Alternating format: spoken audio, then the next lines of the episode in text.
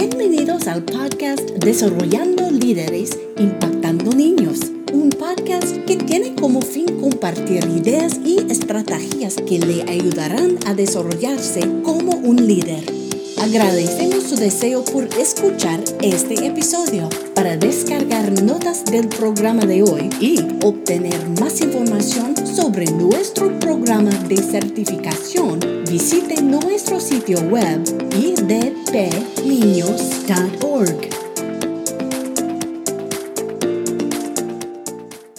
Hola, ¿qué tal? Bienvenidos a un episodio más de los podcasts del Ministerio Internacional de Niños de nuestra iglesia. Me emociona que ustedes puedan acompañarnos y quiero recordarles que todos estos episodios los encuentran a través de las plataformas digitales del Ministerio Internacional de Niños de nuestra iglesia. Mi nombre es Abigail Ávila y el día de hoy vamos a conversar juntos y para esto me acompaña mi buena amiga que es también licenciada en educación con una especialización la adolescencia y la juventud. Ella es Yadira Arriaza, es mi amiga también, tengo esa, esa bendición. Eh, Yadira ha trabajado por más de 15 años con la adolescencia y la juventud, también ha trabajado con los docentes, con padres de familia, ha servido como docente de seminarios, impartiendo cursos y capacitaciones en diferentes países de América Latina y actualmente Yadira dirige una organización educativa y es vicepresidenta de lo que en Guatemala se conoce como CMT, que es Centro para la Misión Transformadora, con el propósito de crear una red de ministerios que trabajan con población eh, de adolescentes y jóvenes en riesgo social dentro de Guatemala y fuera de ella. Así que también eh, en compañía con Yadira vamos a hablar sobre, sobre ellos, sobre los preadolescentes, los adolescentes y la juventud de forma general. Por lo tanto, queremos motivarle para que si usted es papá, eh, quizás es abuelo, eh, o quizás es tío, queremos animarle para que se quede con nosotros en este episodio porque vamos a hablar sobre cómo nosotros podemos comprender, Yadira, cómo nosotros podemos comprender a nuestros pre y adolescentes hacia la juventud, a esta transición de vida. Yadira, ¿cómo estás? Pues muy bien, de verdad muy feliz de poder compartir contigo, Avi. Eh, tenemos ya varios años de conocernos tengo muchos años ya de conocer también la iglesia y el ministerio que, diriges junto con tu esposo en, Honduras y fuera de Honduras también. Así que me alegra mucho poder compartir contigo y con quienes nos escuchen en este podcast también. La verdad es que es, me emociona mucho porque siempre es, es, es muy esperanzador poder hablar de adolescentes desde la perspectiva correcta, ¿verdad? Entonces, creo que conversaciones como estas nos traen no solamente esperanza, em, también nos traen mucha paz a los padres que nos escuchen, a las familiares de los adolescentes que nos escuchen. Creo que puede traerles también mucha paz, además del conocimiento que podamos em, aportar.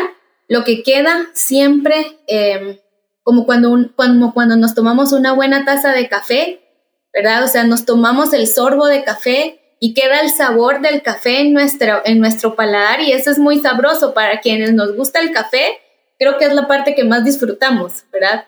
Lo que queda en el paladar. Así que creo que lo que va a quedar en el paladar, o esperamos de verdad que lo que vaya a quedar en el paladar em, pueda ser bien esperanzador y aparte de esperanzador, pueda traer paz, ¿verdad? A, cada uno de los hogares que hoy nos, nos sintonizan. Y por cierto, ya que lo mencionas, mientras usted escucha este episodio, puede tener su café, puede tener su botella con agua o su bebida preferida, su refresco, no sé, cualquier cosa para que disfrutemos, porque quizás ya, ya dirá, eh, muchos nos estén escuchando y están cocinando o están manejando o están en su casa trabajando de diferentes formas. Y queremos hablar, eh, Yadira, sobre cómo nosotros podemos comprender a nuestros hijos o cómo podemos filtrar a nuestros hijos cuando nacen, pues nacen siendo unos bebés. Y qué afortunados son los padres, muchos abuelos también son líderes espirituales, tenemos tíos que son líderes espirituales. Y vos estabas mencionando algo también interesante de, de cómo podemos abordarlo, estas transiciones relevantes en sus vidas desde la perspectiva de la iglesia también. O sea, cuál es nuestro rol. Pero cómo podemos comprender a nuestros hijos o nietos o sobrinos cuando ellos dejan de ser niños y entran en esta, en esta preadolescencia que para muchos es desafiante, para ellos, que son los que lo viven, es la mejor cosa que les puede pasar en la vida. Pero ¿cómo puedo comprenderlos a ellos? Mira, creo que básicamente deberíamos hacernos dos preguntas para empezar, ¿no? Creo que las dos grandes preguntas alrededor de cómo podemos comprender a nuestros hijos o a nuestros, a nuestros familiares o a, a nuestros chicos que atendemos en la iglesia o tal vez algún maestro nos está escuchando, ¿verdad? Em, ¿Cómo podemos comprender a los adolescentes? Creo que podemos partir de estas dos grandes preguntas. La primera es que podamos discernir y quizá investigar un poco sobre cómo son, reflexionar esa parte a nosotros como adultos, em, nos ha faltado un poco quizá. Y luego de entender cómo son ellos, tal vez la segunda gran pregunta sería, que pondría yo quizá en, en, en la plataforma sería, si ya sabemos cómo son, ahora la pregunta sería, ¿qué necesitan?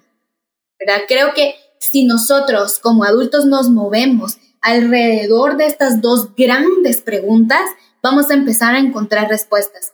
Em, yo creo que básicamente lo principal, y quizá por eso me emocione tanto la idea de que, de que haya conversación respecto a esto, es justamente eso. O sea, mientras más preguntas nos hacemos de un tema, más respuestas tenemos. Es, es como muy lógico, ¿no? O sea, cuando nosotros lo escuchamos puede Puede parecer algo tan lógico, pero también es algo que se olvida con mucha frecuencia.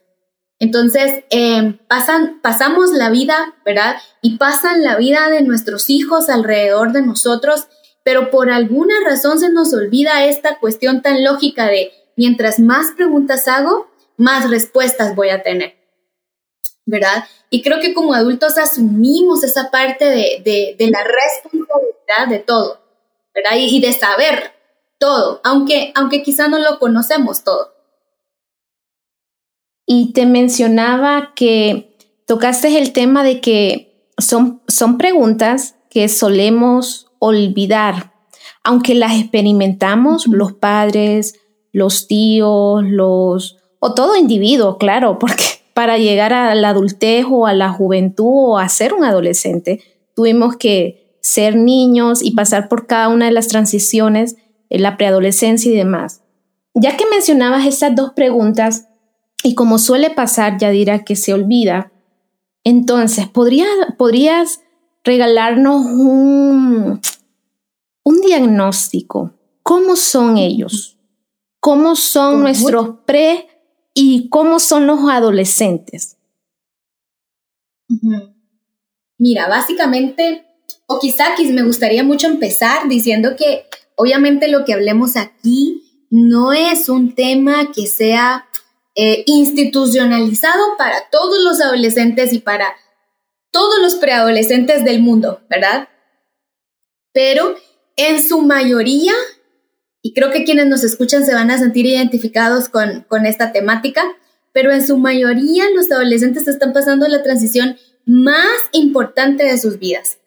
Entonces, em, hay tantas cosas que podríamos hablar, pero quiero quizá hacer mucho énfasis en que ellos están, ¿verdad? A mí me gusta mucho usar la expresión de que están en construcción.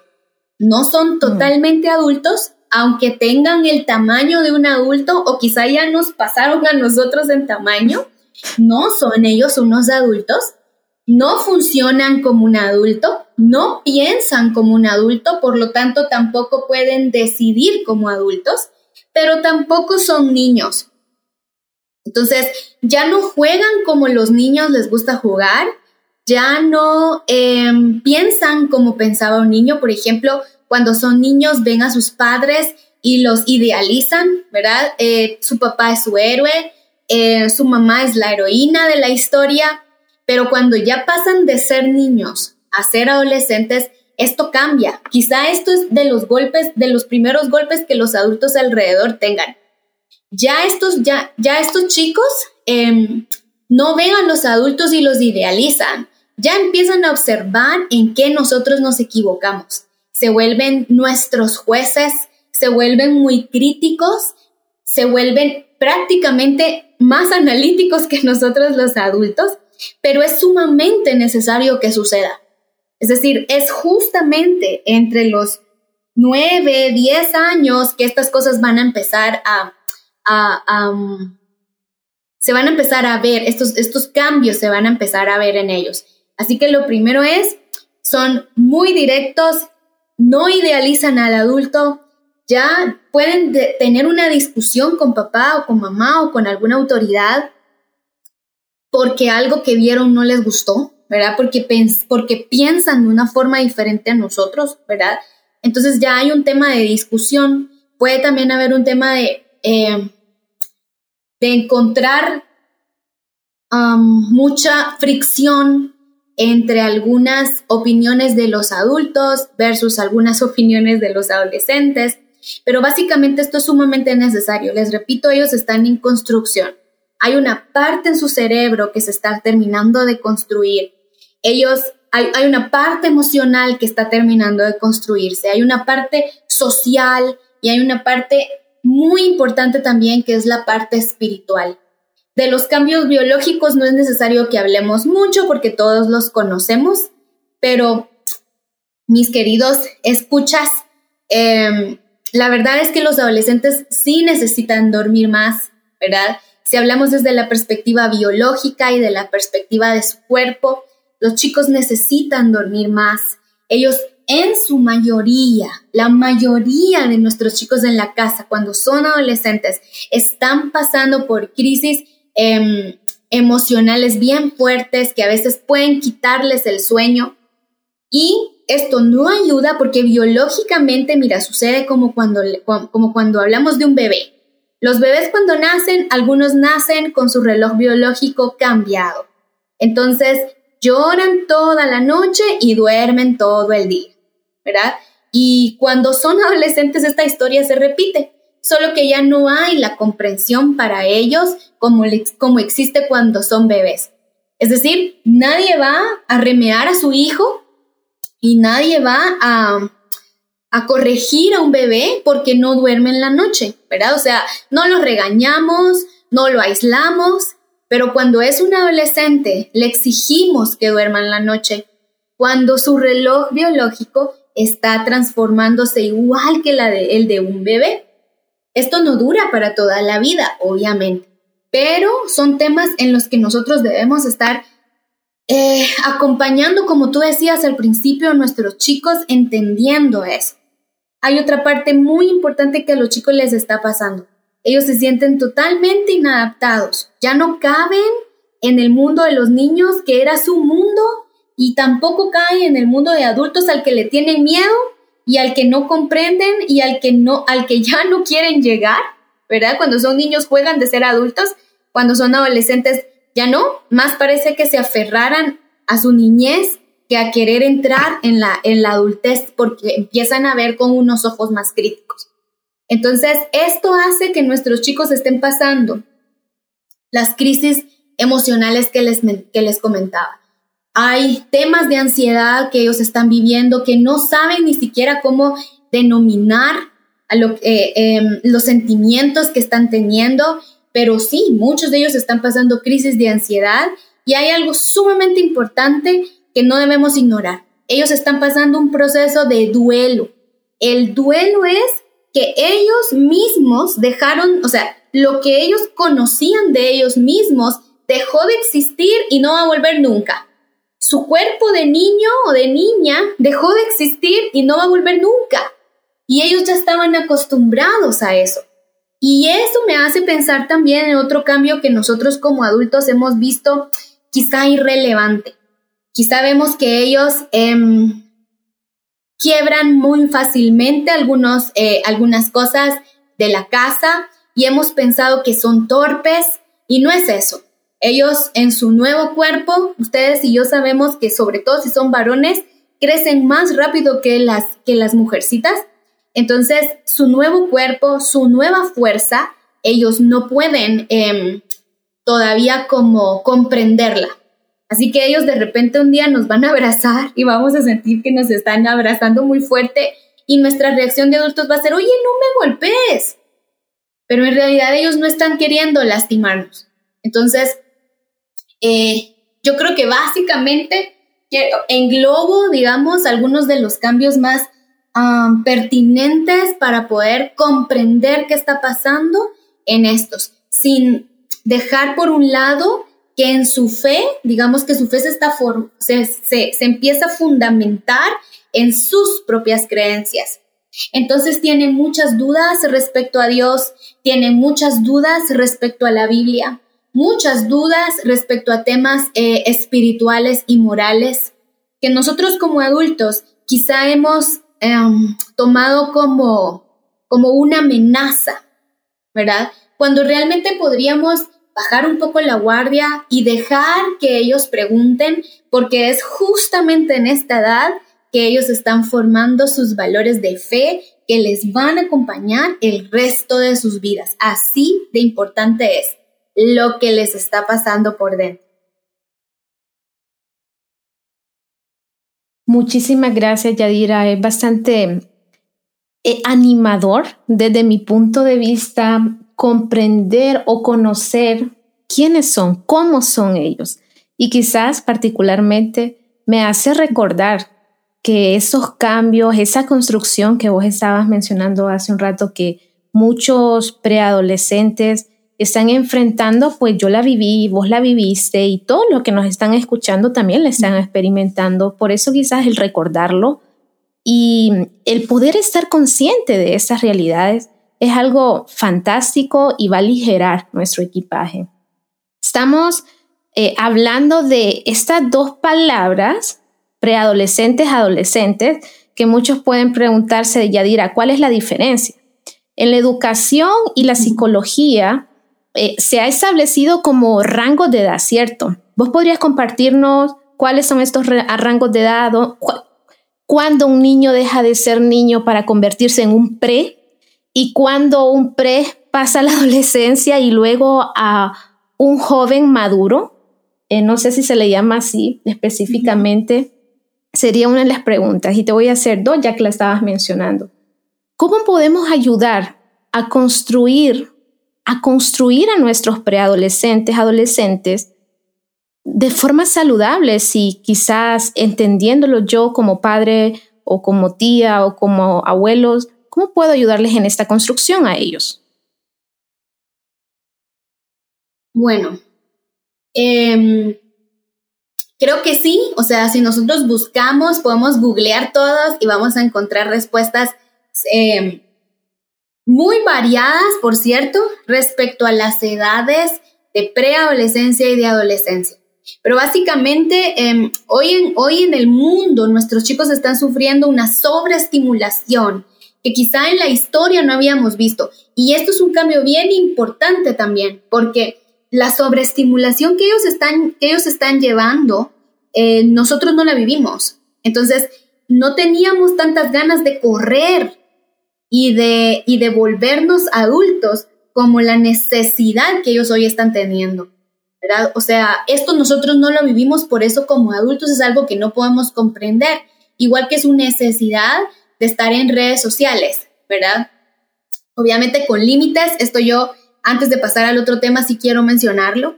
Em, cuando nosotros tenemos adolescentes en casa, em, mis queridos padres de familia que nos escuchan, ustedes siguen siendo la autoridad. Entonces, ese celular va a estar en sus manos la cantidad de tiempo que ustedes determinen. ¿Ok? Entonces, si ustedes les permiten una hora al día, dos horas al día, que yo creo que ya considero que dos horas al día eh, es, bastante, eh, si se los van a conceder, si se los van a permitir, ustedes con toda libertad pueden fijar límites. ¿Van a encontrar eh, del otro lado una confrontación? Sí, pero no, o sea, pero la confrontación igual la vamos a encontrar aunque, aunque ustedes vayan de vacaciones un día hasta en el, hasta el lugar al que ustedes decidan ir de vacaciones va a ser una confrontación. Entonces, no se preocupen tanto por la, por la confrontación que venga, pero sí preocupémonos por poner límites, ¿verdad? Creo que esto es algo fundamental en cuanto al tema que estamos hablando.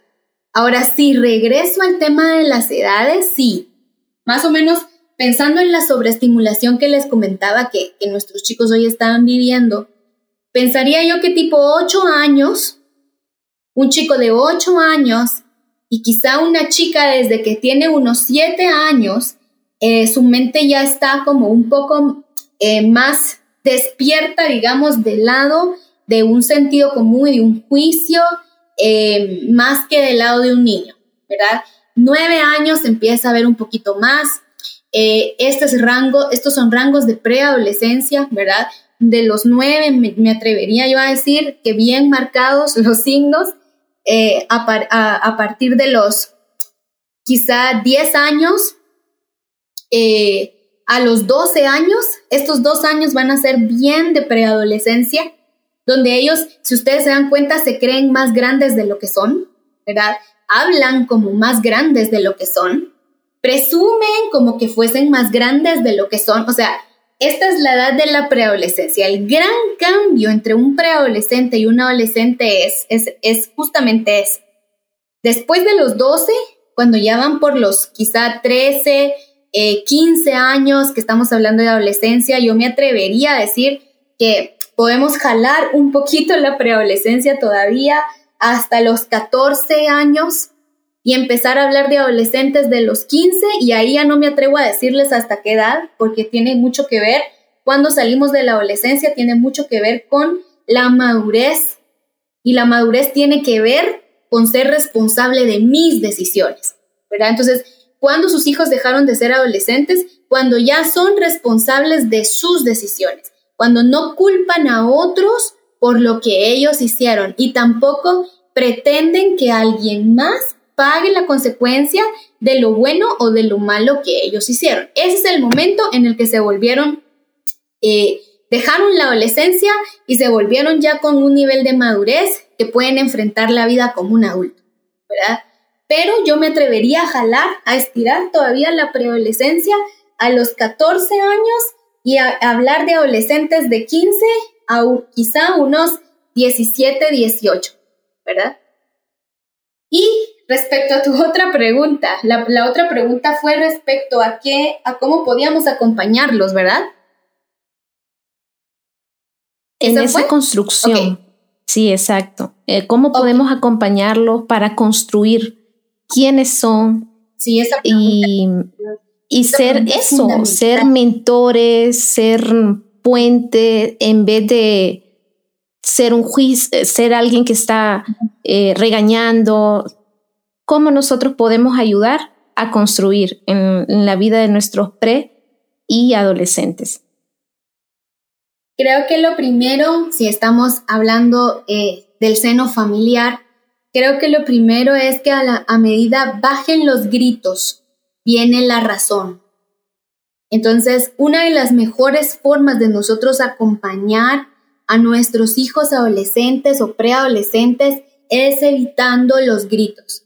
Si deben repetir constantemente una instrucción, repítanla, pero con paciencia, no con gritos. En la medida nosotros como adultos perdemos el, el, el manejo y el dominio de nuestras emociones, ellos también las están ellos las van a perder automáticamente yo perdí el control, la respuesta inmediata que voy a tener va a ser de un adolescente sin control. Y un adolescente sin control es mucho más hiriente que un adulto sin control, ¿verdad? Entonces, si nosotros queremos evitar, digamos, estas rencillas y estas molestias dentro de casa, lo primero que debemos hacer es contener nuestras emociones y saber que nada de lo que ellos nos digan, ya sea que nosotros trabajemos con ellos en la iglesia, en alguna escuela eh, o desde la casa, lo que debemos entender es que nada de lo que ellos digan es personal, nada. Si ellos nos dicen te odio, es, no es personal. Ellos están fastidiados con el tema de el límite, pero lo necesitan y ellos lo saben, ¿verdad? Entonces, em, hay una inherente necesidad de, de buscar conflicto en los adolescentes y no está mal, o sea, de hecho es necesario que suceda. Me asustaría más quizá ver eh, adolescentes que no, um, que no tienen esta conducta, ¿verdad? O sea, creo que ahí, ahí, ahí deberíamos trabajar más, o sea, debemos despertar a los que no, a los que todavía no han despertado por ahí. Pero cuando tenemos chicos que confrontan, la verdad es que es muy parte de su edad. Entonces nosotros debemos entender que a pesar de que confronten la autoridad, no es que no la necesiten o no la quieran. De hecho, la buscan. Pero autoridad no es lo mismo que autoritarismo. Entonces, como, como personas adultas que estamos alrededor de ellos, debemos desarrollar la capacidad de poder tener un diálogo con ellos. Cuando eran niños, ellos se conformaban con una respuesta de porque sí y punto, ¿verdad? Pero cuando son, cuando son adolescentes o preadolescentes, ellos tienen la necesidad del diálogo. No vamos a convencerlos con el diálogo, ojo con eso. la, la búsqueda del diálogo no es para convencerlos de que estén de acuerdo con nuestros puntos, pero sí para hacer escuchar su voz, para que ellos se sientan escuchados. Entonces, una vez nosotros los escuchamos, volvemos a dar nuestra determinación y la norma es la norma, el límite es el límite y la regla es la regla. Pero hubo una conversación eh, cuando ellos lo necesitaron. Y el punto número tres es que seamos amorosos. Creo que podemos em, pensar en que a nosotros, es que a mí no me criaron así, ¿verdad? Y puede ser que en nuestra cabeza hoy retumbe mucho esa idea. ¿Por qué si a mí no me criaron así, ahora yo tengo que hacerlo así? No, es que en mis tiempos, ¿verdad? Es que mis padres, pero miren, eh, queridos hermanos que nos escuchan, la verdad es que nuestros tiempos ya fueron, pasaron, pasaron y se acabaron y no volverán. Y las necesidades nuestras eran otras. Y quizá también no, quizá, quizá no fueron saciadas de la mejor manera. Creo que siempre podemos hacer mejor las cosas. Y deberíamos estar en la brecha pensando cómo podemos mejorar todo aquello que nuestros padres hicieron bien para nosotros siempre hay una forma mejor de hacerlo. Y creo que nos, nos puede animar el, el, que con amor podamos encontrar esas mejores formas. Escuchen a sus hijos, siéntense con ellos, em, no critiquen sus gustos. Hay gustos muy diferentes en ellos y, e ideas de vivir su vida laboral bien diferente a la nuestra. Pero si a nosotros nos hubieran dicho hace cinco años, que la mayoría de, nosotros íbamos a trabajar desde casa, nos hubiéramos reído mucho. Y cinco años después, las cosas pasaron así. Hoy por hoy, tenemos una gran cantidad de población laboral trabajando desde su casa, en pijama. Eh, si se quieren bañar, se bañan, si no también. Y para nosotros eso es, una locura porque no lo entendíamos, no, no, no había sucedido, entonces no podíamos entenderlo. Así que les animo profundamente a que la, a medida nosotros podamos escucharles y bajar el nivel de gritos y bajar el nivel de, per, de o sea, no, mientras no perdamos nosotros el control, va a ser mucho mejor eh, la manera en la que vamos a poder acompañarles en esta transición. Ellos les aman, ellos les necesitan. Sus hijos les necesitan y les aman aunque ellos digan que no, ¿verdad? Y recuerden, nada de lo que ellos digan hiriente es personal, es solo parte eh, de, sus, de su forma de comunicación que necesitan aprender a manejar y a controlar viendo adultos que pueden controlarse muy buenos consejos prácticos, eh, Yadira, de cómo nosotros podemos acompañar a nuestros pre y también a los adolescentes. Básicamente los resumimos en escuchar, también en mantener eh, un control eh, de nosotros mismos, eh, no llegando a los gritos ni nada por el estilo, y además de eso, también un trato amoroso. Entonces, mientras hemos estado hablando, Yadira, hemos comprendido cómo son, cómo también nosotros podemos acompañarlos en ese proceso de construcción.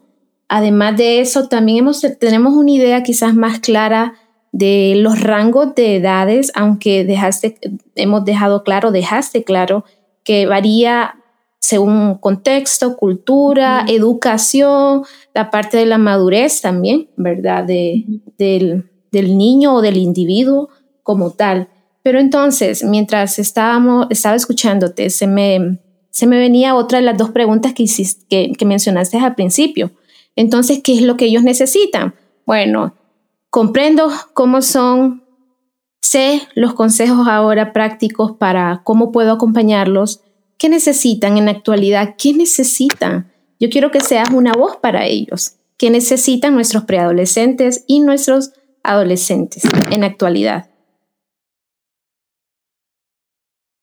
Mira, yo creo que una de las cosas que necesitan es eh, altas expectativas que los adultos podamos tener una expectativa, no que los cargue a ellos, no que esperemos que sean perfectos, pero sí que aunque ellos se equivoquen, puedan acudir a nosotros. Fíjate que te voy a leer un versículo que me llama mucho la atención respecto al poder de una alta expectativa en, eh, de un adulto hacia un adolescente. Efesios 4, 7 habla, bueno, todo Efesios realmente, si tú ves, en, si vemos todos en el contexto en el que Pablo está escribiendo Efesios, le escribe a una iglesia que está lacerada por un montón de problemas sociales y morales que tenían adentro de la iglesia. Es decir, estamos hablando de una iglesia donde había eh, fornicación, donde había adulterio, estamos hablando de una iglesia donde había pleitos, mentiras entre los hermanos, entre los creyentes. Pero Pablo le habla a esta iglesia como que fuese la mejor iglesia. Y en Efesios 4, versículo 7, encontramos este versículo. A cada uno de nosotros se nos ha dado gracia en la medida en que Cristo ha repartido los dones. Entonces, mis queridos eh, hermanos que nos escuchan, la verdad es que nuestros chicos tienen talentos. Quizá no son los mejores para la matemática, pero son excelentes jugando a la pelota. Entonces, que nuestros chicos sientan que, nosotros, que nuestra expectativa de ellos es alta, no significa que ellos vayan a ser perfectos, sino que ellos saben que nosotros esperamos de ellos que sean que sea un excelente jugador de fútbol. Yo recuerdo mucho cuando yo era, justamente cuando yo era adolescente, eh, estábamos en la iglesia y nos enseñaban, nos estaban enseñando música.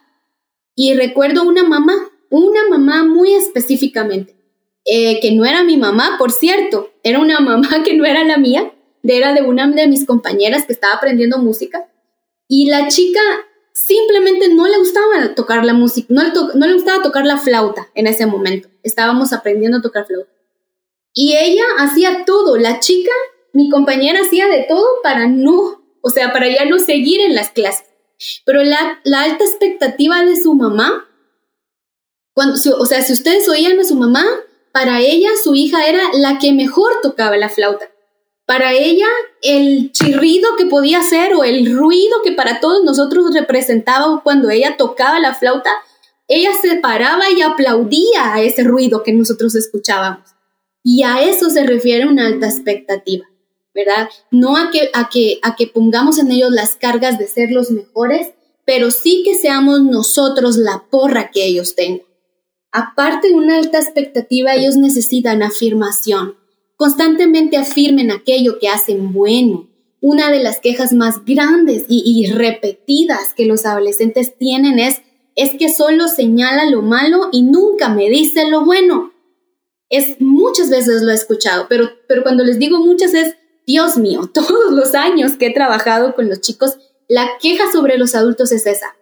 Es que no ah, aplauden lo bueno que yo hago, pero señalan lo malo que hago.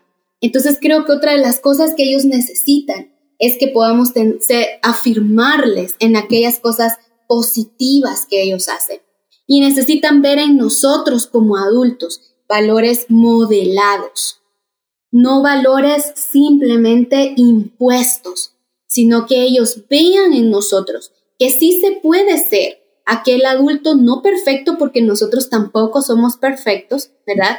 Quizá quitar el, la intención también de que nuestros hijos nos vean como ese personaje perfecto nos puede llevar a nosotros a la paz y nos puede a nosotros ayudarnos a enfocarnos en desarrollar en ellos habilidades específicamente que nosotros queremos que ellos tengan, pero no porque se las dijimos, sino porque tuvimos tiempo para modelárselas. Entonces podemos escoger qué valores queremos que nuestros hijos tengan y poder empezar a modelárselos con nuestro ejemplo.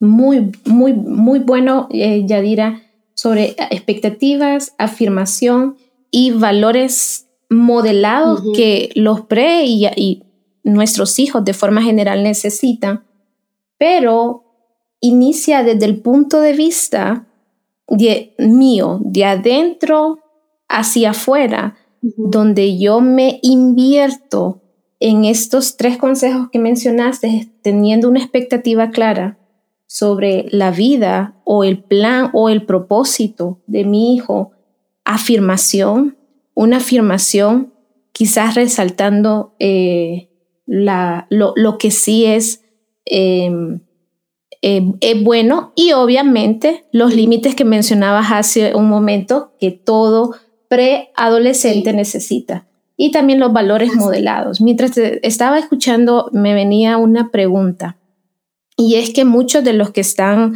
conectados a través de este episodio son ministros de niños, muchos son pastores, líderes. ¿Cuál es el rol, Yadira, de la iglesia como tal y el ministerio de niños en estas transiciones de los niños ya siendo preadolescentes en apoyo a la familia? Porque son, si te fijas, aquí un niño que se convierte en preadolescente representa una familia.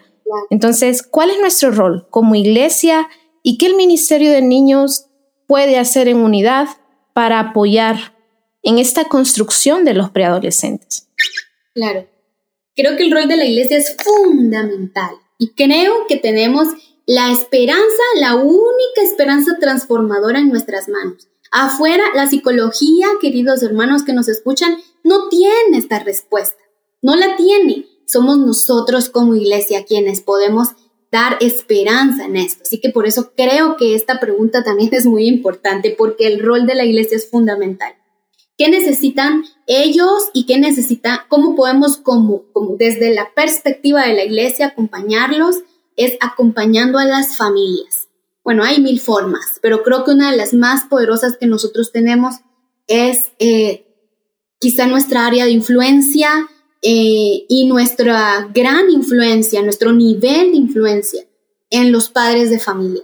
Debemos acompañarles, debemos hacerles sensibles a, es, a quiénes son sus hijos y qué es lo que necesitan, ¿verdad? Creo que esas dos preguntas son fundamentales para, para realizar cualquier eh, tipo de acompañamiento. De hecho, Jesús lo hacía cuando cuando el paralítico, o sea, abrieron el hoyo en la, en el, hueco en el, techo y cayó la camilla, pareciera tan obvio lo que ese hombre paralítico necesitaba, ¿no? O sea, necesitaba levantarse de la cama, necesitaba ser sano.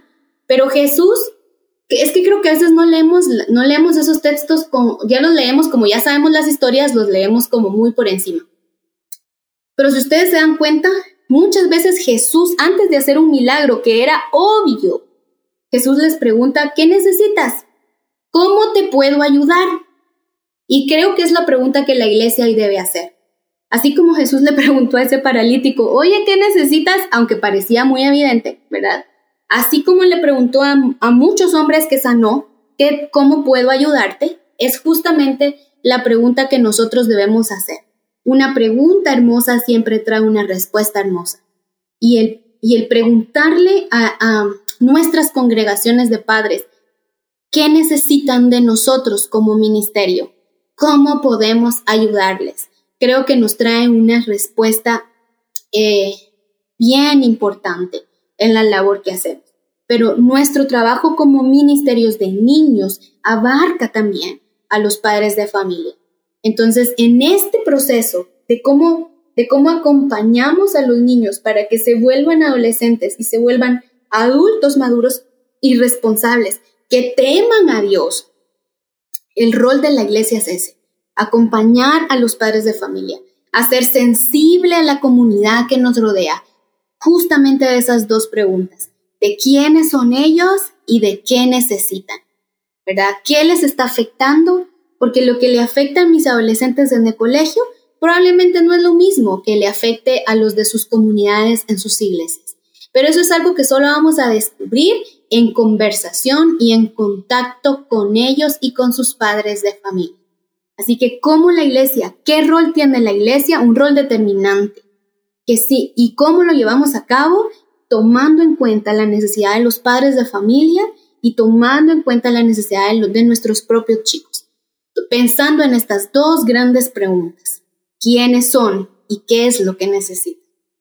Excelente. Suena a un desafío, pero particularmente eh, Yadira y cada uno de los que nos están escuchando, yo sí considero que es una oportunidad fantástica. Y sí, varía la, situación a donde su iglesia, el ministerio de niños se encuentre, porque varía asuntos de cultura o contexto como lo me estabas mencionando, Yadira, pero yo sí creo que es una oportunidad fantástica a que podamos hacer esta pregunta, ¿cómo podemos ayudar?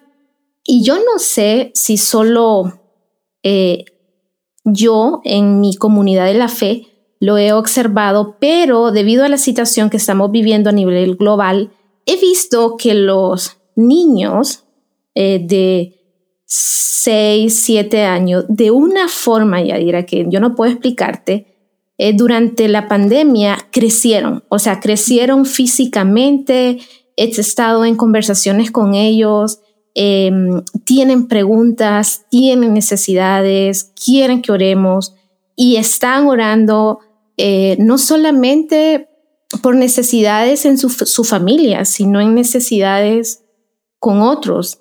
Así es que me he dado cuenta y he estado percibiendo que las mejores conversaciones que he tenido en los últimos meses, para ser bastante clara, las he tenido con preadolescentes entre 9 a 12 años.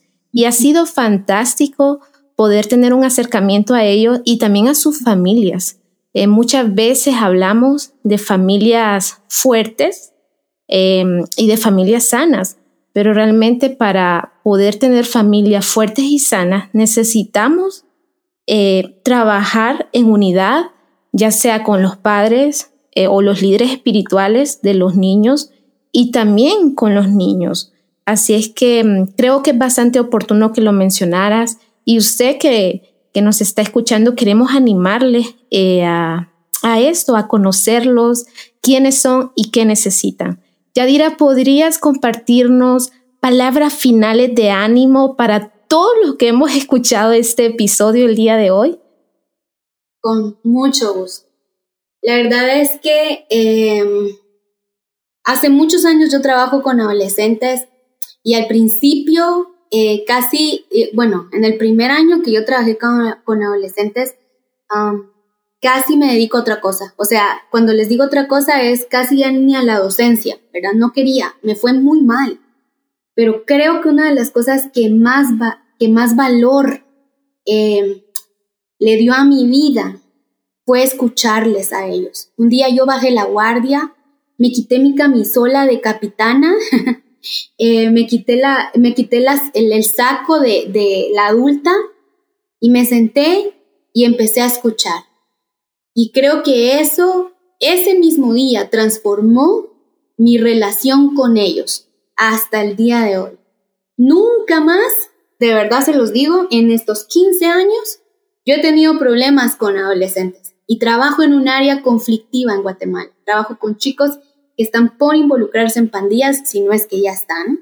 trabajo con una comunidad de adolescentes, pueden ser, llegar a ser muy violentos, pero ellos no buscan en nosotros um, que seamos sus amigos permisivos. Ellos buscan de nosotros autoridad, no autoritarismo, ¿verdad? Buscan disciplina asertiva, o sea, que los escuche y buscan espacios donde sus voces puedan ser escuchadas. Yo tengo mucha esperanza en que cuando nosotros nos callemos un poquito y le demos volumen a, sus voces, las cosas en nuestros hogares puedan mejorar y nuestros chicos puedan conocer al Señor de una manera más personal y más profunda, en casa, con sus padres. Entonces creo que em, eso, eso creo que es algo muy esperanzador y es algo muy de mi experiencia y algo que les digo que resulta porque yo lo he vivido en circunstancias y en em, espacios llenos de violencia. Si yo llego con paz, yo es, es la paz la que voy a recibir. Entonces, em, les animo de verdad a que puedan escuchar, que puedan ser momentos hoy en el que el corazón de sus hijos, que de verdad está afligido, como tú lo mencionabas, Abby, ellos están preocupados por la situación del mundo. Y, y qué, qué lindo sería que una noche ustedes puedan sentarse con ellos y sus hijos puedan decirles a ustedes qué es aquello que les produce tanta sensación de, de inconformidad o qué es aquello que les está produciendo preocupación. Escuchémoslos y de verdad yo les aseguro que la historia em, va a cambiar así. Muchísimas gracias, Yadira, por compartirnos todo este tiempo conversacional. Realmente ha sido bastante significante y particularmente nos llena de ánimo. Tenemos una oportunidad fantástica de convertirnos en líderes espirituales, Yadira, de nuestros hijos. Tenemos una oportunidad de ser puentes, que creamos em, una transición saludable en estas etapas de vida que nuestros hijos tienen desde que nacen hasta que, bueno, nos casamos, quizás los, los hijos, y seguimos siendo eso, hijos. Así es que es un ánimo para cada uno de ustedes que nos han estado escuchando para que nosotros podamos ser líderes espirituales y ayudarles a nuestros hijos a convertirse en los campeones espirituales que Dios desea. Muchas gracias Yadira por acompañarnos. Gracias también a cada uno de ustedes. Recuerden que hoy estuvimos hablando sobre comprendiendo a nuestros hijos. Queremos animarles porque próximamente Yadira va a estar también con nosotros. La van a seguir escuchando y vamos a seguir hablando sobre ellos eh, y cómo nosotros podemos ayudarles a construir Em, el plan, el propósito que ya está, porque es dado por Dios y únicamente nosotros debemos unirnos donde Dios está trabajando, significa en esas vidas que lo necesitan, así como nosotros lo hemos necesitado, lo necesitamos en determinado momento de nuestra vida todos éramos diferentes por asuntos de, de, dónde venimos, de nuestro contexto familiar o donde quizás usted se creció en su comunidad o en aldea o en la ciudad. Eso varía, pero el plan y el propósito de Dios nunca cambia. Ese sigue siendo el mismo y nuestra misión es ser un puente para acercar a los niños, a los preadolescentes, a los, a, los adolescentes al corazón de Dios. Esa es nuestra misión. Queremos animarles eh, para que nos puedan eh, escuchar en el nuevo episodio. Así es que gracias por acompañarnos hasta el día de hoy. Que Dios les bendiga.